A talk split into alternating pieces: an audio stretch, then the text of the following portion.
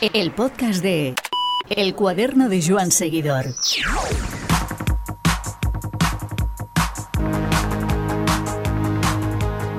Admitimos que el ciclismo femenino no ha tenido la cuota que merece en el cuaderno de Joan Seguidor, pero vamos a ponerle solución. Junto a nuestros amigos del Esterrato, Joan y Santiago, abrimos una línea de charlas de ciclismo femenino para entrar en ese ciclismo que más ha crecido en los últimos años. Nuestra primera invitada es Lucía González, la última campeona de ciclocross de España en los primeros compases de la campaña de invierno. Lucía y Joan nos regalan casi media hora de conversación sobre lo que será la nueva temporada de barro a este lado de los Pirineos, aunque siempre con el ánimo de acercarse a las mejores del mundo. Antes, no obstante, Santiago nos deja un recuerdo para la gigante que acaba de colgar la bicicleta. Encuentros con el ciclismo. Uno de los acontecimientos que nos deja al final de la presente temporada es el adiós al ciclismo profesional de Anna van der Breggen. La noticia no ha sido ninguna sorpresa, ya que se conocía desde hace más de un año. La ciclista holandesa ha puesto el punto final a una extraordinaria carrera en los pasados campeonatos del mundo de Flandes. Es el año 2009 cuando Anna van der Breggen debuta como profesional. Tenía 18 años y corre su primer Giro de Italia. Posteriormente se recalifica como amateur a la vez que finaliza sus estudios de enfermería. En 2012, con 22 años, consigue su primera victoria profesional. Se proclama además campeona de Europa sub-23 contrarreloj. Ese mismo año es convocada por primera vez con la selección absoluta de los Países Bajos. Termina quinta en el Campeonato del Mundo de Valkenburg, siendo una pieza importante en el triunfo de su compañera Marianne Vos. A sus 31 años, Ana deja un legado compuesto por tres campeonatos del mundo, un oro olímpico, dos campeonatos de Europa, tres campeonatos nacionales, cuatro giros de Italia, tres monumentos, siete flechas balonas conquistadas de manera consecutiva, una Strade Bianche o la Cape Epic de 2019. Con la retirada de uno de los referentes del ciclismo mundial desaparece también una de las grandes rivalidades y comparativas del deporte de los últimos años. Sus duelos con Van Bleuten ya son historia. Ana deja un trono vacío de cara a 2022, año en el que se produce la reaparición del Tour de Francia femenino, que constará de ocho exigentes jornadas.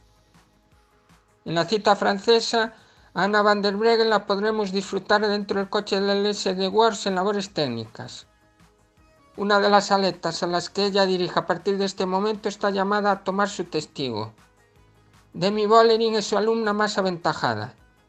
Ella es una de las ciclistas destinadas a llevar a cabo el relevo generacional dentro del combinado de Países Bajos durante el ciclo olímpico París 2024. La charla.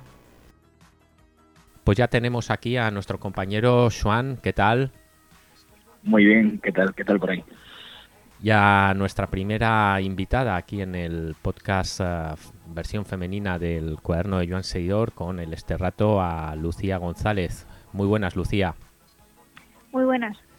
Kilómetro cero de la temporada de ciclocross, todo por delante, ¿verdad? Sí, empezamos un mes antes que el año pasado y bueno, se espera una temporada muy intensa con muchas carreras y, y bueno, ya llevamos eh, casi un mes y todavía nos queda algo de la temporada. Bueno, a mí, a mí me gustaría hacerte varias preguntas. Me gustaría empezar por algo muy anecdótico, que es de esas cosas que uno, que uno lee en prensa en algún momento y después se quedan en la memoria y que si no fuera por, por mi compañero Santi seguramente se hubiera quedado ahí. ¿Sigue existiendo esa pista de ciclocross que teníais en el jardín de casa para entrenar durante la pandemia, Lucía? No, ahora no, no existe, pero, pero sí que nos sacó de bastantes apuros cuando el confinamiento porque al final estábamos en casa, no podíamos salir. Yo llevo muy malo de los de rodillo, eh, suelo hacerlo cuando hace muy, muy, muy malo para entrenar para las carreras, pero no, no es una cosa que me, que me guste. Sí que todos lo, lo llevaban mejor, mi hermana lo llevaba mejor, en, en el rodillo, pero, pero si no iba a ser por el circuito, yo lo hubiese pasado muy mal aparte os juntasteis unos cuantos ahí, ¿no? O sea, al final fue fue un pequeño car, hicisteis ahí una pequeña concentración especial para, para preparar la temporada. Sí, yo creo que nos vino muy bien estar juntos porque, bueno, mi hermana estaba con Jonathan Lastra en, Sierra Nevada haciendo una concentración en altura, les pillé ahí, tuvieron que, que volver porque les cerraban eh, el CAR y, volvieron a, a mi casa, entonces éramos eh, varios a, entrenar y quieres que no, todos los días uno tenía el día un poco bajo de la incertidumbre de no saber si, si iba a haber carreras, si entrenábamos, para qué entrenábamos, porque pues había, el mundo estaba patas arriba y realmente no se sabía qué iba a pasar, entonces yo creo que nos vino bien eh, eso, que al final eh, unos tiraban de, de, otros para entrenar y siempre es más agradable entrenar en compañía. Porque Lucía, eh, perdóname Joan, eh, porque Lucía, eh, una pregunta que siempre me gusta hacer a, a los ciclistas que pasan por aquí es a día de hoy, año y medio después, ¿qué lecciones sacaste de aquella experiencia y te ha servido para algo en tu día a día? Bueno, yo es cierto que pasé un confinamiento bastante light, ¿no? Porque vivo en una casa, tengo terreno, entonces en ningún momento me sentí encerrada. Al poder hacer ejercicio al aire libre, el día que, nos encerraron, sí que pasé una pequeña crisis de decir, Buah, eh, no voy a ser capaz de, entrenar eh, encerrada, ¿no? Pero ese día conseguí salir a, correr por el Prado, hice un montón de vueltas, pero conseguí correr media hora y el poder ya hacer ejercicio al aire libre ya fue una liberación. Entonces, sí que tenía cierta incertidumbre porque mi madre es enfermera, entonces uh. estaba en primera línea, digamos. Claro. Y había una cierta incertidumbre de qué iba a pasar allí, pero bueno, la primera ola aquí en Asturias no fue tan, tan gorda como en otros sitios y y bueno, aproveché para, para hacer limpieza en casa, para, para pintar, ¿no? Que al final son cosas que vas dejando. Ya cuando nos van a soltar, yo les decía, esto necesito una semana más porque no me da tiempo a acabar todo lo que me, me puse. Entonces que no ahora porque lo que no haga ahora no lo, no lo voy a hacer. Entonces sí que sí que no lo pasé tan mal y en parte por eso, porque al estar Jonathan y Alicia en casa eh, hubo días que lo pasamos hasta, hasta bien. Fue, fue terapéutico, entonces fue casi más terapéutico que, que físico ese, ese circuito que os montasteis. Sí, sí, sí. Eh, también pues me sirvió para, para seguir entrenando técnica y, y la, la verdad que que solíamos cambiar el circuito cada semana un poco alguna curva retocarlo un poco para que no fuera exactamente igual.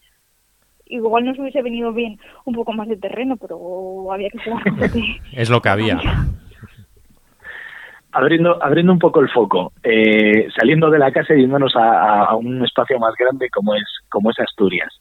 Eh, ¿Qué tiene el agua de Asturias? Es decir, ¿qué pasa que todas las, las atletas punteras del ciclocross salís del, salís del Principado? Pues no lo sé, yo creo que también es, es un poco histórico porque eh, aquí el ciclocross sí que tiene mucha tradición, entonces cuando empiezas en categorías inferiores pasas a cadetes y, y junior, pues es frecuente que, que, que te llame el, el probar el, el y yo creo que una vez que pruebas pues mucha gente se queda y luego al tener siempre referencias por por encima yo creo que también es, es más fácil eh, que vaya saliendo gente. ¿Tú tenías... la respuesta tampoco la, la tengo, me muchas veces, pero, pero bueno, yo creo que es una mezcla de, de muchos factores y un poco de casualidad también.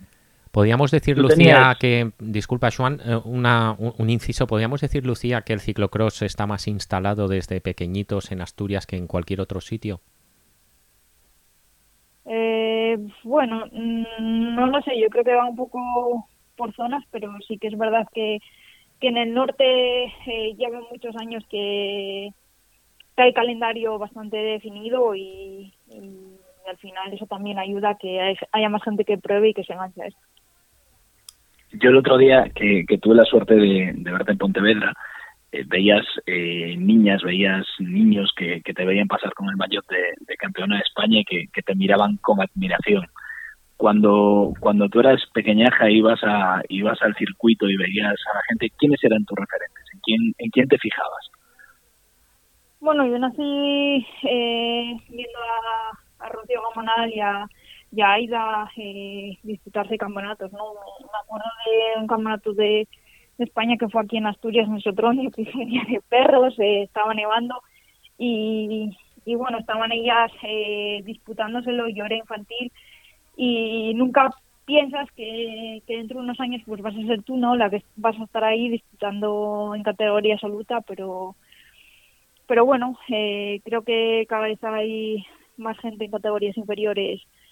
Eh, la participación va, va aumentando en, en féminas y eso yo creo que es muy positivo. Con Aida te refieres a Aida Nuño, ¿verdad? Sí, sí, sí. Que, que ahora peleas tú con ella. Ahora sois las dos, las dos jefas. Sí, yo creo que la que ella, ella era todavía su 23. Incombustible Aida, ¿eh? Fue ella la que fue ella la que ganó el campeonato al sprint y iba sí en la última vuelta Aida, Rocío y Canela Recuerdo muy bien aquel campeonato, fue, fue tremendo, un frío enorme. Además, recuerdo que en, categoría masculina eh, ganó David Seco.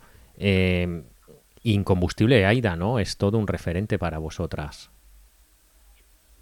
Sí, eh, lleva muchos años, tiene mucha experiencia, es una ciclista que no suele fallar Hmm. Entonces sabes que cuando la llevas detrás pues no puedes cometer ningún error porque a la, a la mínima que te descuidas pues, pues la tienes encima y, y bueno, lleva muchos años en esto y por algo es. Y fuera, fuera de la gente que viste directamente en el circuito, cuando empezaste a pedalear, eh, ¿en quién te fijabas? Eh, ¿tenías, ¿Tenías un referente, sobre todo, tenías un referente femenino o, o tirabas de referentes masculinos?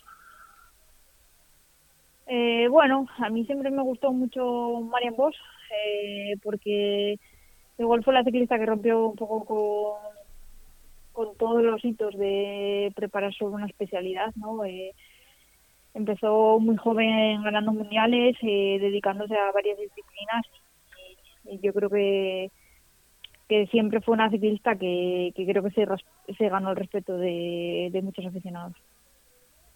Y tú, eh, tú ya tienes, acabas de cumplir 31, eh, ya eres una veterana, empezaste a pedalear hace, hace más de una década. ¿Has visto crecer el, vuestra, vuestra rama del sector? ¿La has visto crecer mucho? O sea, ¿tienes la sensación de haber sido testigo de un, de un cambio importante?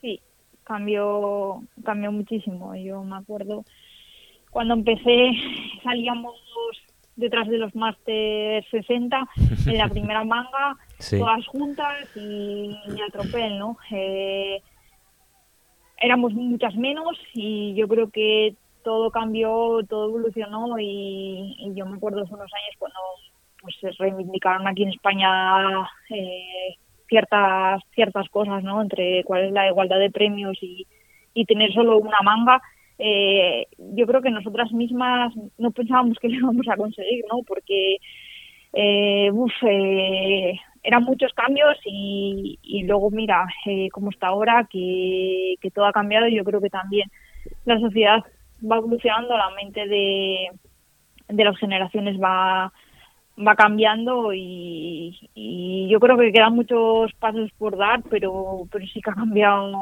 totalmente el panorama. Porque, mm, em, Lucía, eh, sobre lo que estás comentando, em, ya no es solo el hecho de ser más y, poder, como tú bien dices, tener una carrera propia vuestra, que es algo obviamente que hace 10 años recuerdo perfectamente cuando salíais eh, pues con otras categorías y demás. Es también eh, la tecnificación y la profesionalización del ciclismo femenino y por ende del ciclocross, ¿no? Es muy importante también esto que ha ocurrido. Sí, eh, yo creo que el darle la misma atención mediática que en la categoría masculina también eh, es muy importante de cara a patrocinadores, de cara eh, pues a, a sponsor, porque Eh, al final, si tú corres y ganas y no, no se entera nadie, da igual que ganes que no, que, que no vale para nada, ¿no?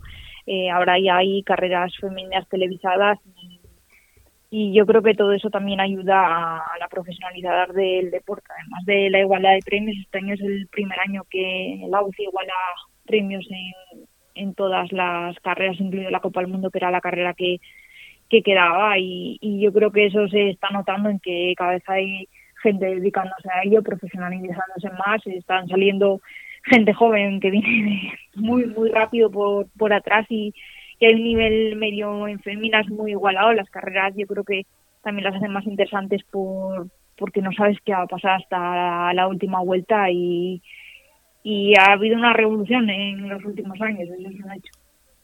Parece que en ese aspecto la idea de que eh, tanto, por ejemplo, la pista como el ciclocross eh, se entienda ya como un, como un evento dual en el que vas a ver las dos categorías, parece que ayuda precisamente a, que al ojo del espectador medio eh, se llegue mucho más, ¿no?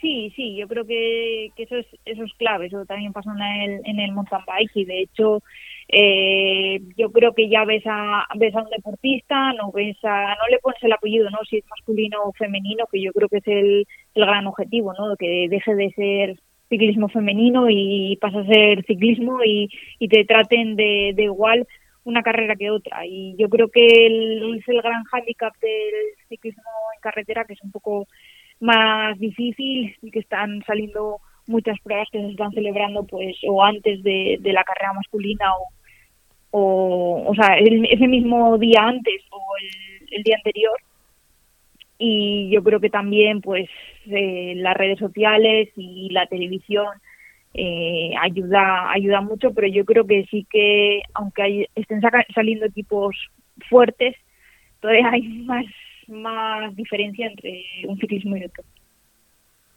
¿Y crees que crees que el, ciclocross en concreto aún puede crecer? Es decir, ¿crees que, que, hay margen de, que llegue más gente, de que haya más gente que se vaya metiendo en la, en la disciplina o crees que ya está como en el cenit de lo que puede conseguir?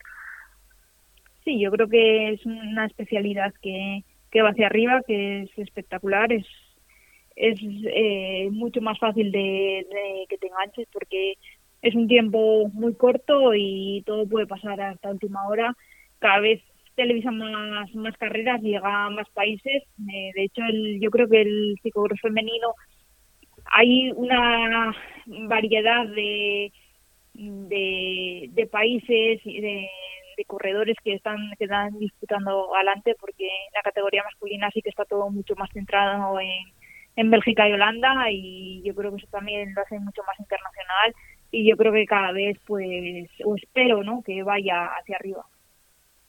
Tú no en, crees que en el femenino crees que gente como tú como como Vas como como Hossinger ahora en, en Estados Unidos lo ves más diversificado a nivel de nacionalidades que el masculino sí sí hay muchas más nacionalidades y y yo creo que tú ves las 20 primeras de, una Copa del Mundo y, vale, Holanda es una potencia, pero, pero es que hay gente de, muchos sitios, ¿no? De, después retomamos el, tema Holanda. A mí me gustaría hacerte una pregunta que, que igual no te igual no te gusta. tú, tú contéstame con, con sinceridad. Cuando corres en España, por ejemplo, este año llevas 3 de 3, es decir, has disputado tres carreras, has acabado primera en las en las tres. Eh, aquí eh, arrasas. Cuando, cuando de repente te vas a una Copa del Mundo, te vas a un Super Prestige y estás luchando por el por un 20, por un 15, por un, por un top 10, que evidentemente tiene muchísimo mérito, mentalmente tú eso como la afrontas, a diferencia de, soy yo, eh, soy yo que no voy, eh, estoy corriendo con, con gente que, ¿cómo, cómo, ¿cómo lo llevas? Bueno, yo creo que cada carrera es diferente y cambia un poco pues las rivales, eh, hombre, tanto como arrasar en España no, pero pero tú cuando sales, sales una Copa del Mundo pues sabes sabes lo que hay y sabes a, a, a por qué luchas, ¿no?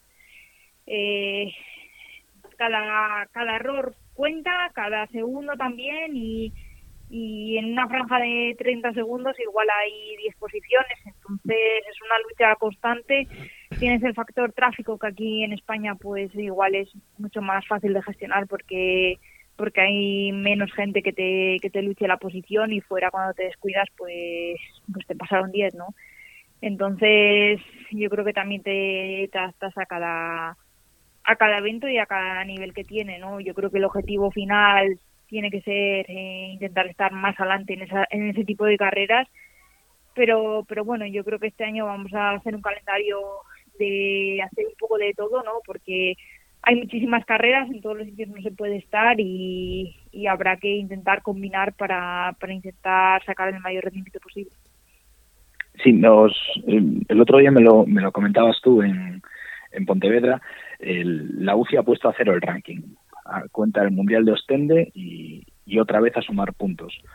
Eso parece que ha desatado como un, como un frenesí, ¿no? De, de, gente compitiendo por todas partes en, todo momento. ¿Cómo, ¿Cómo lo afrontáis? ¿Cómo lo afrontas tú en concreto?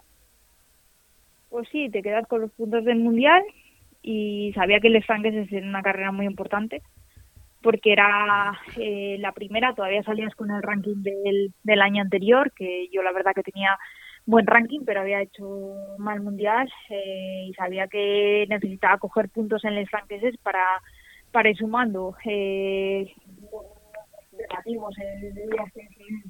el día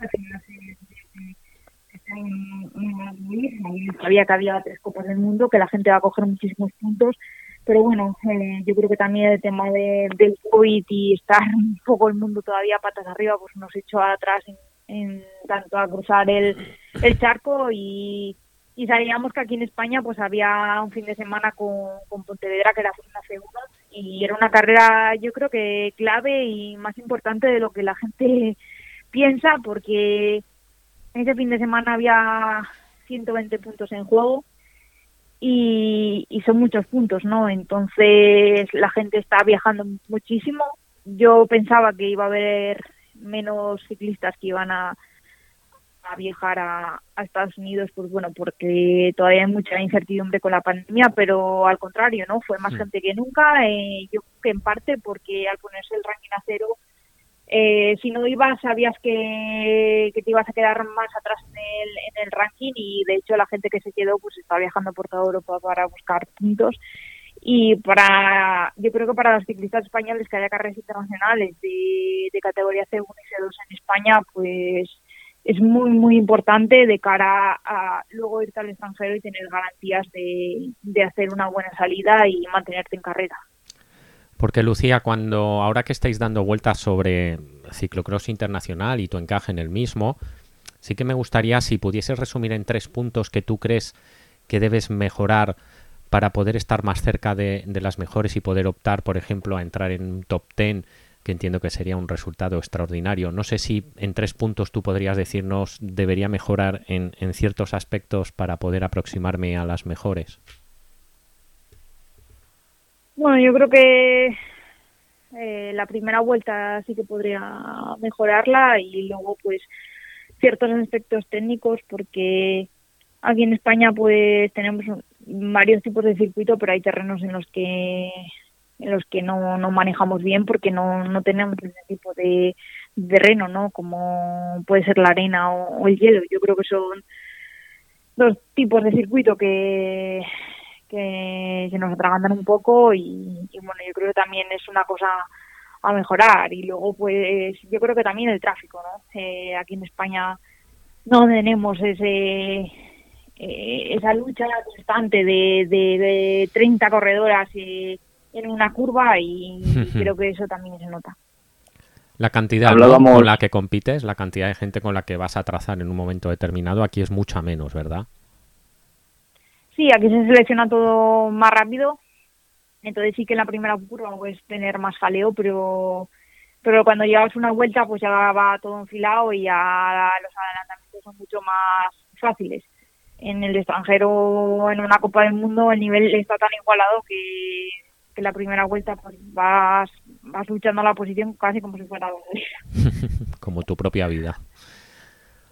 En, en la Challenge eh, tuvimos la oportunidad de hablar con, bueno, con una compañera tuya de, del equipo de carretera, eh, con Sandra Alonso, y ella que tiene que, pelear los sprints y, meter los codos decía que había mucha diferencia entre las pruebas de Copa de España, ya incluso a nivel de, respeto de, de, las compañeras, que cuando, que cuando salíais fuera o cuando era una carrera internacional.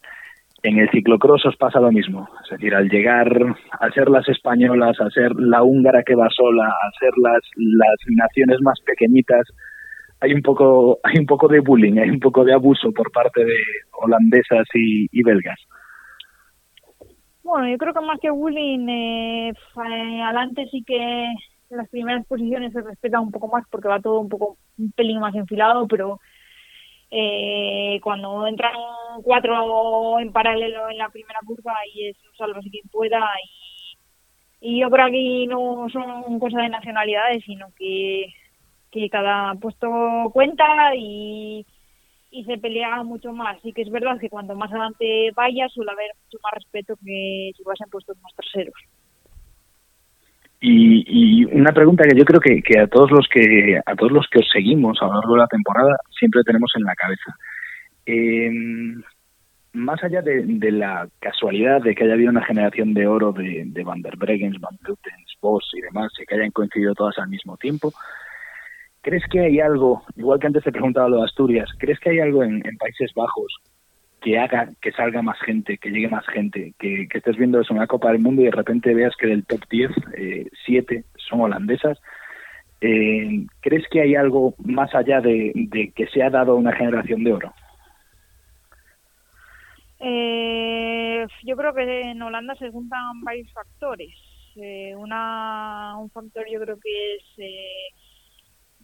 que, que se trabaja mucho con, con la base en, categorías inferiores y yo creo que, que cuando llegan a su 23 pues, pues ya tienen un nivel muy alto. Yo creo que otro punto es que ven, ven salida en esto, saben que, que, si, que si entrenan, que si se cuidan, que si, que si son profesionales pueden llegar a vivir de la bici que yo creo que es el gran hándicap que tuvimos nosotros durante un montón de años, ¿no? Que, que tu sueño no era ser, ser profesional porque sabías que era casi imposible serlo. Entonces, eh, tus, tus objetivos y tu, tu más allá iba enfocado a, a otra cosa y yo creo que eso también pues es un, es un hándicap y luego yo creo que otra otro punto es la cultura, ¿no? Que, que igual sí que el deporte femenino pues está como más, más instaurado en la sociedad. Has, tocado el tema con el que con el que justo quería cerrar y que me parece un tema delicado. Eh, te lo pregunto directamente. ¿Se puede vivir de esto? Eh, ahora sí, antes no. Ahora, ahora, ahora es difícil, es muy difícil, pero, pero bueno, puedes llegar a soñar con ello y, te cuidas y entrenas y llegas a un nivel muy alto, pues ahora sí que está todo más igualado. Eh, al igualar los premios, pues para nosotros es muy importante. Y yo creo que ahora sí que se puede soñar con, con vivir de la bici. Y antes, yo, yo cuando era una cría, nunca soñé en ser profesional. Que yo creo que es la diferencia entre Pues Lucía, que lo celebramos realmente, nos alegra mucho saber que, esto da rédito, rédito económico, que al final yo creo que en el fondo y por mucha pasión que haya eh, para mantener la llama es eh, fundamental. Lo celebramos mucho y muchísima suerte este año y muchas gracias por el rato que nos has dedicado. Gracias a vosotros. Y Joan, un placer y seguimos hablando. Venga, seguimos.